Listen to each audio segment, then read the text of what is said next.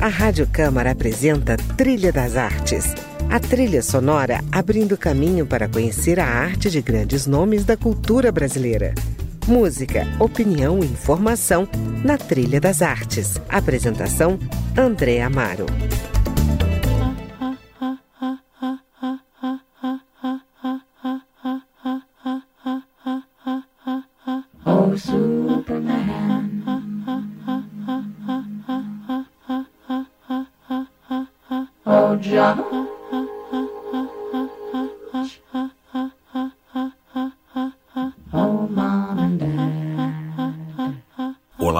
Trilha das Artes de hoje vamos falar de teatro com um dos artistas de ponta desse Brasil. Eu converso com Clóvis Levi, diretor, encenador, dramaturgo, crítico teatral, escritor, educador e também jornalista. Ele está celebrando 50 anos de estrada com muitas peças encenadas, muitas histórias criadas para a TV, incluindo as minisséries O Bem Amado e Mandacaru, e muitos prêmios recebidos ao longo da sua vida profissional. Ele é o autor do livro trilingue Teatro Brasileiro Um Panorama do Século XX. Essa enciclopédia do teatro brasileiro, Clóvis Levi, também trouxe as suas sugestões musicais.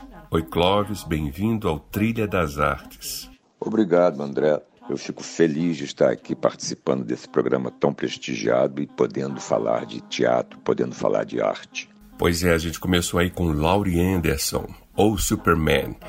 Fomos longe, né? 1982, ano de lançamento do álbum Big Science. Por que essa música ainda reverbera para você até hoje, Clóvis? Superman, do Laurie Anderson, cara, isso aí é. Primeiro, eu acho que ela é uma proposta musical muito particular, né? E uma atmosfera criada com aquele misto de gemido, batida de coração, como se algo estivesse em eterno sofrimento, se algo estivesse em sempre infinitude.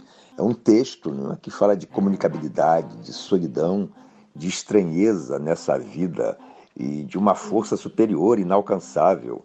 E o final é muito forte, né? Porque quando ele fala que quando tudo se extermina, nos resta o abraço da mãe. Mas que mãe é essa, cara? Com abraços petroquímicos, militares e eletrônicos. Eu acho absolutamente fantástico. Ready. To go. You can come as you are.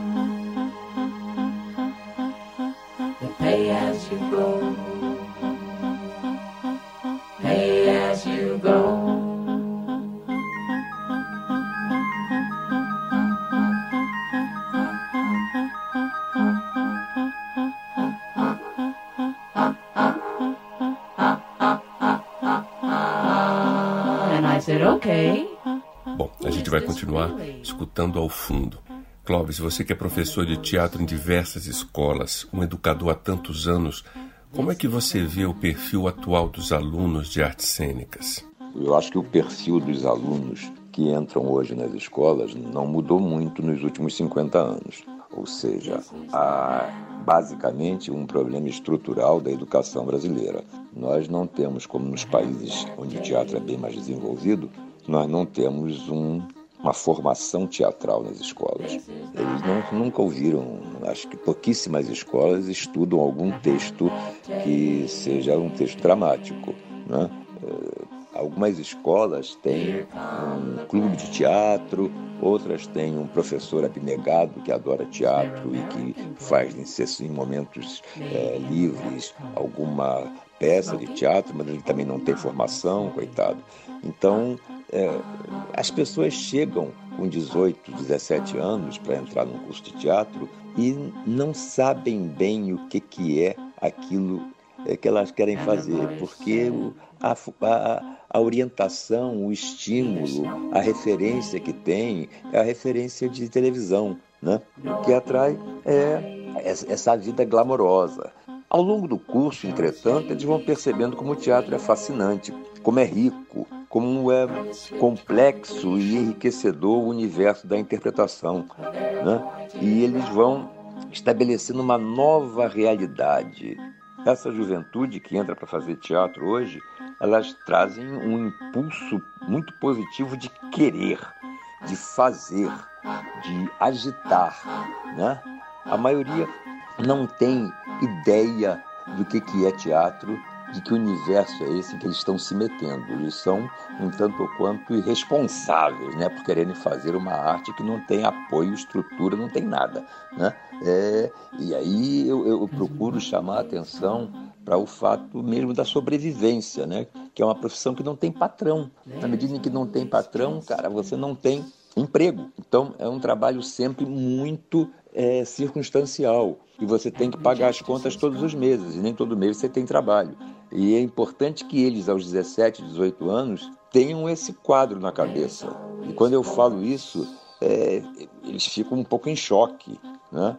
E agora eu peguei uma turma nova na Cal e eles falaram para mim, gente, na primeira aula que porrada de, de realidade. Mas que bom que você traz isso para gente, porque ninguém está pensando nisso. E eu chamo a atenção para agora vocês têm 18, 19, mas vocês vão ter 60. E quando olhem, olhem os atores que têm mais de 60 anos hoje em dia. O que está acontecendo com eles? Não tem mercado, porque não tem emprego, porque não tem é, personagens suficientes. Então eles vão caindo no esquecimento, vão parando de ser chamados, vão parando de ser contratados, param de trabalhar. Fazer um curso de teatro hoje já não é mais uma exclusividade da classe média. Então é muito enriquecedor ver o pessoal que vem de outro universo, outro universo cultural, o universo das favelas, dos morros, e universo que tem uma vida cultural muito potente. A maioria de nós desconhece isso, mas há, há cada vez mais movimentos culturais nas favelas. Esse povo, quando penetra na universidade, eles trazem uma, uma, um outro fogo, eles trazem uma outra visão, eles trazem uma outra necessidade. E é, esse é um fator muito positivo. Bom, agora a pergunta vai para o dramaturgo. Você que é dramaturgo e pesquisou a história da dramaturgia brasileira no seu livro Teatro Brasileiro, um panorama do século XX, acha que Nelson Rodrigues, que foi inclusive o seu tema de doutorado, é o maior dramaturgo desse país, como ele mesmo se definia? Bom, eu acho que o Nelson um dia será certamente suplantado, mas até agora eu acho que não tem para ninguém não. Uma obra que se compare a dele o Nelson Rodrigues ele traz um universo de delírios e revela com fúria a área, a alma nacional, sabe? Na mistura de sexo e religiosidade, amor e morte, né? Aspas. Toda família tem uma hora que começa a apodrecer. Ele fala da concretude do subúrbio carioca, como fala de modo nada realista, de forma delirante, com o conturbado universo feminino em Doroteia, por exemplo, com mulheres virgens que não dormem para que a alma permaneça casta. Né? Se você dormir, você poderá ser vítima dos seus instintos. E você não consegue dominar os seus instintos. Né? Então você não consegue dominar os sonhos, na medida em que então, você é proibido de dormir. E elas são mulheres insones.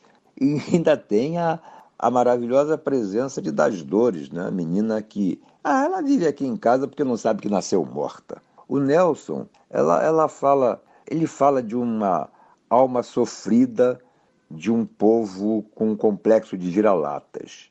Mas ele não está muito preocupado em fazer um discurso professoral. O Nelson viaja, ele rompe com a lógica. O Nelson vai fundo na dor de uma população que, que há séculos né, vaga sem rumo e sem esperança. Eu acho que as, as, últimas peças dele, na verdade, já não têm o mesmo fôlego, já não alcançam a mesma dimensão, mas ele ainda é o, o dono do babado. E a dramaturgia contemporânea, como é que vai? A, a dramaturgia do, do século XXI, eu acho que ela busca uns diferentes caminhos, mas eu penso que ainda não tem uma cara nova, não tem uma cara definida, e nem sei se terá um dia, né? Talvez ela acabe sendo mesmo um conjunto de fantásticos e isolados caminhos. Talvez até já exista um rosto sendo esboçado, não sei, a libertação de todas as regras, a, a, a criação de diferentes estruturas dramatúrgicas, fugindo da, da, do esquema cada vez mais, é, men, cada vez menos utilizado né, das peças bem, bem feitas, né, bem estruturadas, aquela organização é, nós tínhamos nas peças de três atos, né? o tempo em que as peças tinham três atos, teve tempo que teve cinco. Mas, de qualquer forma, as peças são mais curtas, essa é uma característica. Os tempos de hoje levam para peças mais curtas.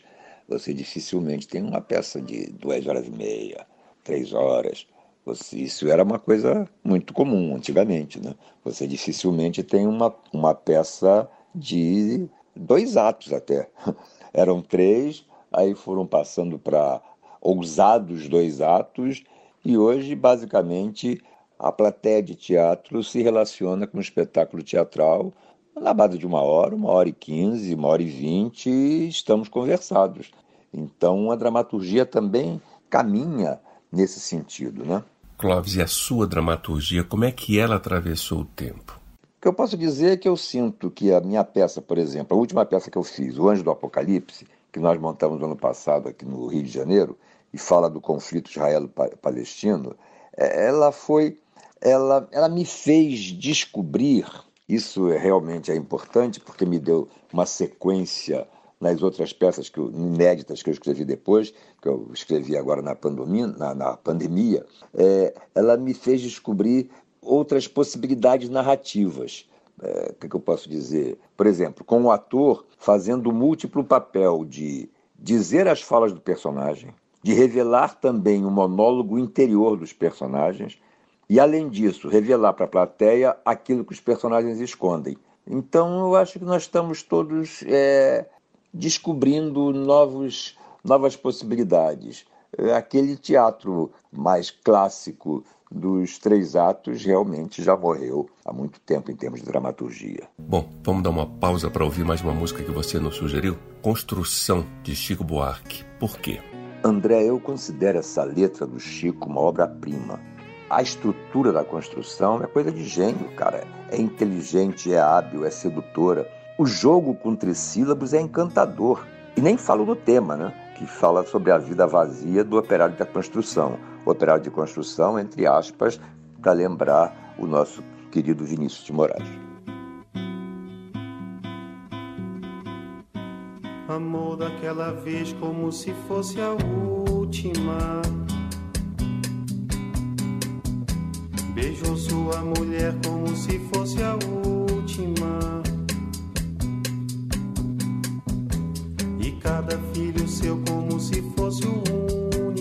Atravessou a rua com seu passo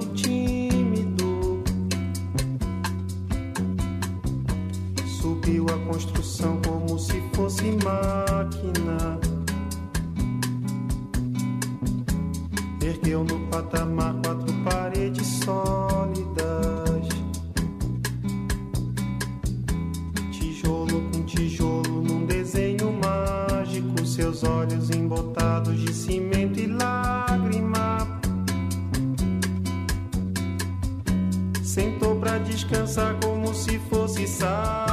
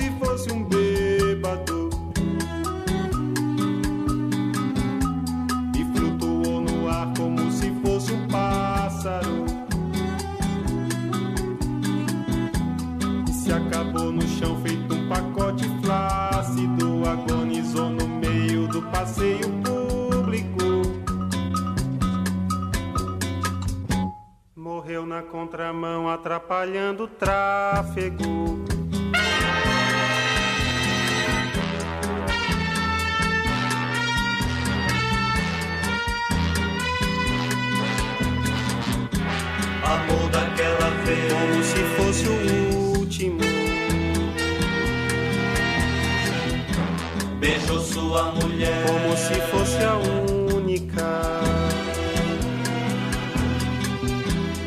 cada filho seu. Como se fosse o pródigo e atravessou a rua com seu passo bêbado. Subiu a construção como se fosse sólido. Ergueu no patamar quatro paredes mágicas. Tijolo com tijolo num desenho lógico. Seus olhos embotados de cimento e tráfego. Sentou pra descansar como se fosse um príncipe.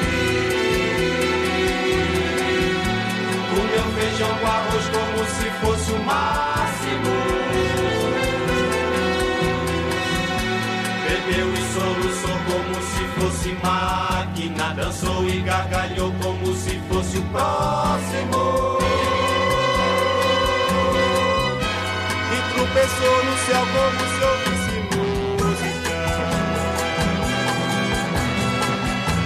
E flutuou no ar como se fosse sábado.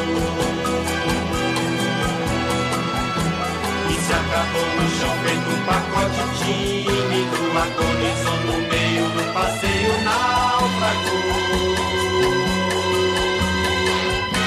Morreu na contramão, atrapalhando o público.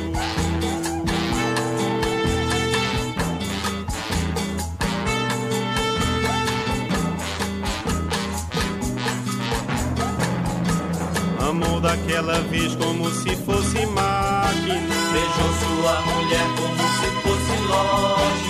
Perdeu no patamar quatro paredes plácidas. Sentou pra descansar como se fosse um pássaro. E flutuou no ar como se fosse um E príncipe. se acabou no chão feito um pacote bêbado.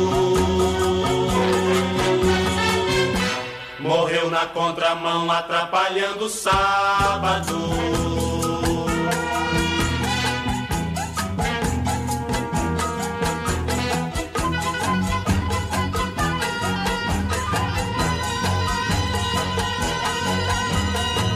Por esse pão pra comer, por esse chão pra dormir. A certidão pra nascer a concessão pra sorrir. Por me deixar respirar, por me deixar existir.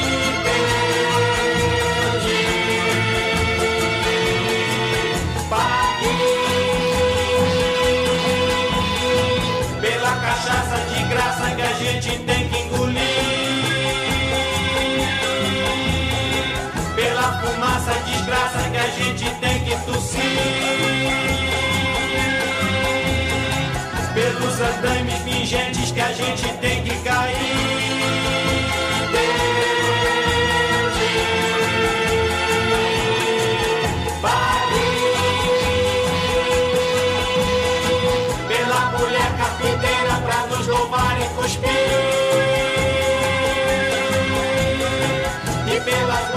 bicheiras a nos beijar e cobrir.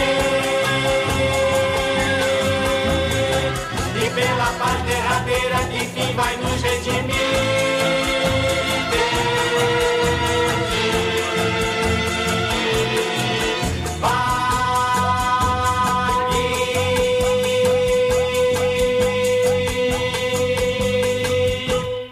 Ouvimos de Chico Buarque Construção, sugestão do diretor teatral e dramaturgo Clóvis Levi, o meu convidado de hoje aqui no Trilha das Artes.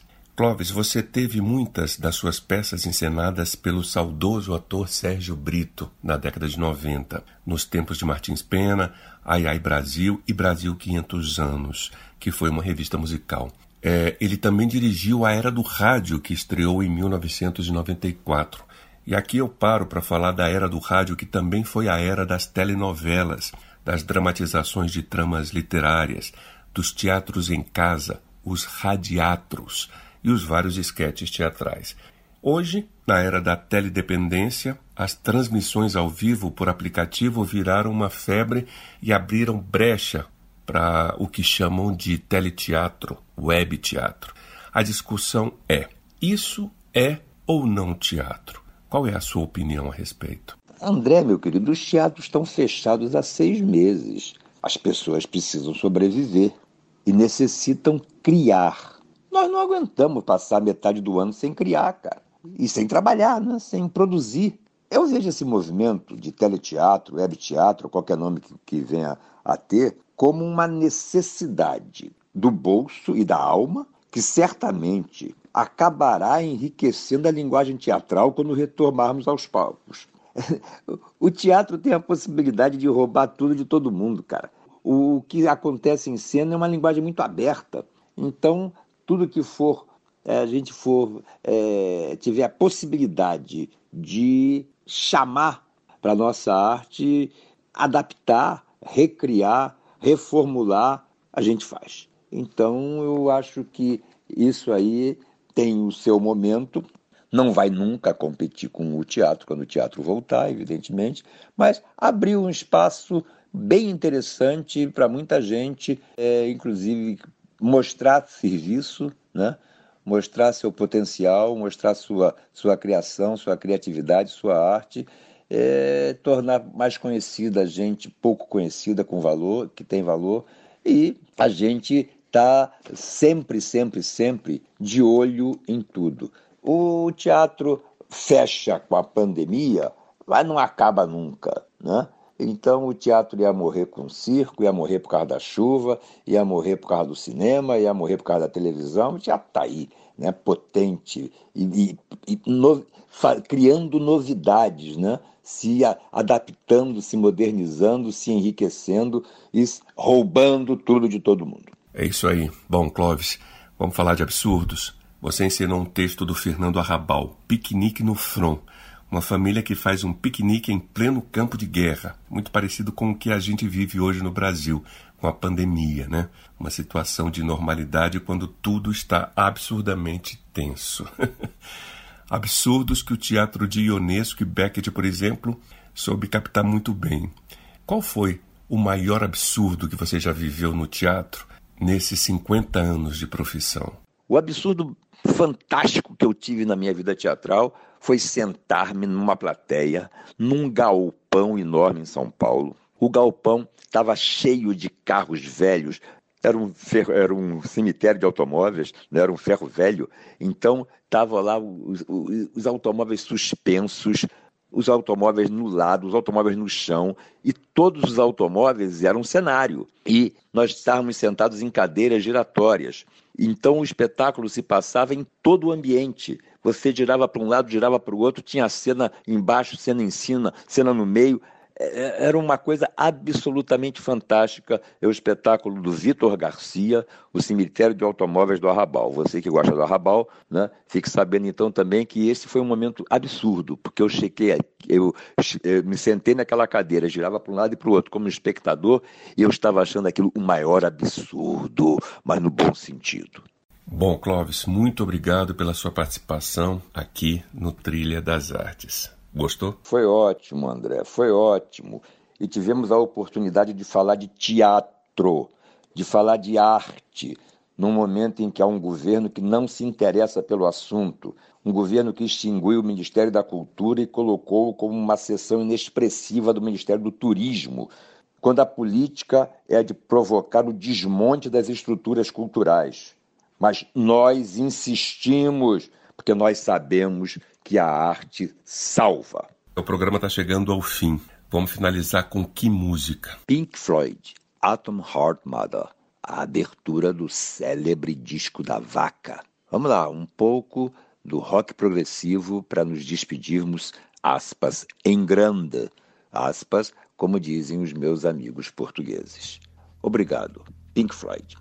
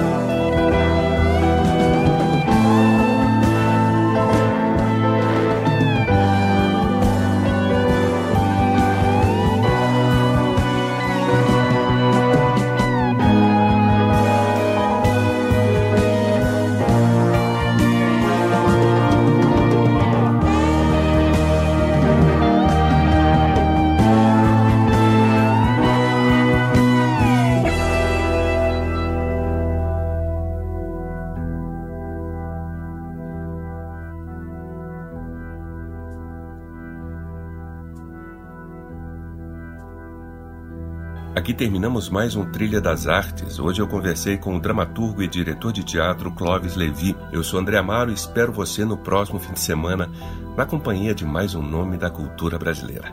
Até lá! A Rádio Câmara apresentou Trilha das Artes.